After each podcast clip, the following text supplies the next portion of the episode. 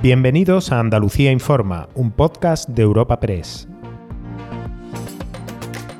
Hoy es 20 de diciembre y estas son algunas de las informaciones más destacadas en nuestra agencia. En Andalucía también huele ya a Navidad y a despedida del año. Hoy ha comenzado en el Parlamento el habitual pleno de presupuestos que serán aprobados este jueves.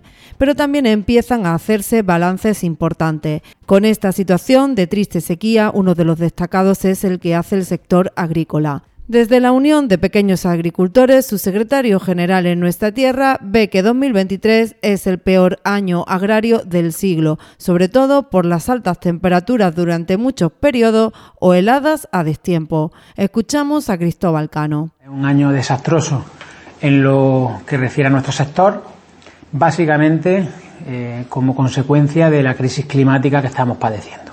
El principal motivo eh, que hace que nuestras producciones pues no alcancen ni, ni el volumen, ni la calidad, ni, ni, bueno, ningún parámetro que nos permita bueno, seguir al frente de nuestras explotaciones de una manera eh, razonable o digna, ¿no? Y en relación con esta situación, otra parte de la población andaluza que cierra el año con persistentes problemas de agua es la zona norte de Córdoba. 80.000 ciudadanos de esta provincia llevan desde abril sin agua potable y recibiéndola con camiones cisterna. Cuatro miembros de la plataforma Unidos por el Agua protagonizan en Villanueva de Córdoba una huelga de hambre desde el pasado viernes han sido visitados por el secretario de Estado de Medio Ambiente del Gobierno, Hugo Morán, para emplazarlo a volver con su familia con la promesa de crear una mesa de diálogo para dar soluciones.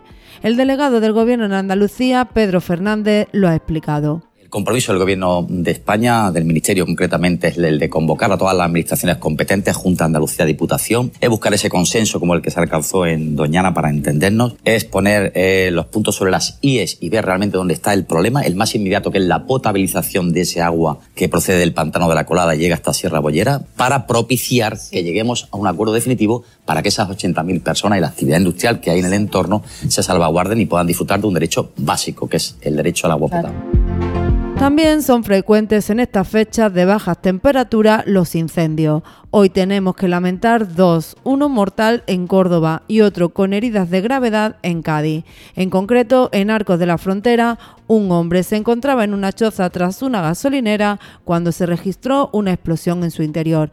Tiene quemaduras en el 70% de su cuerpo.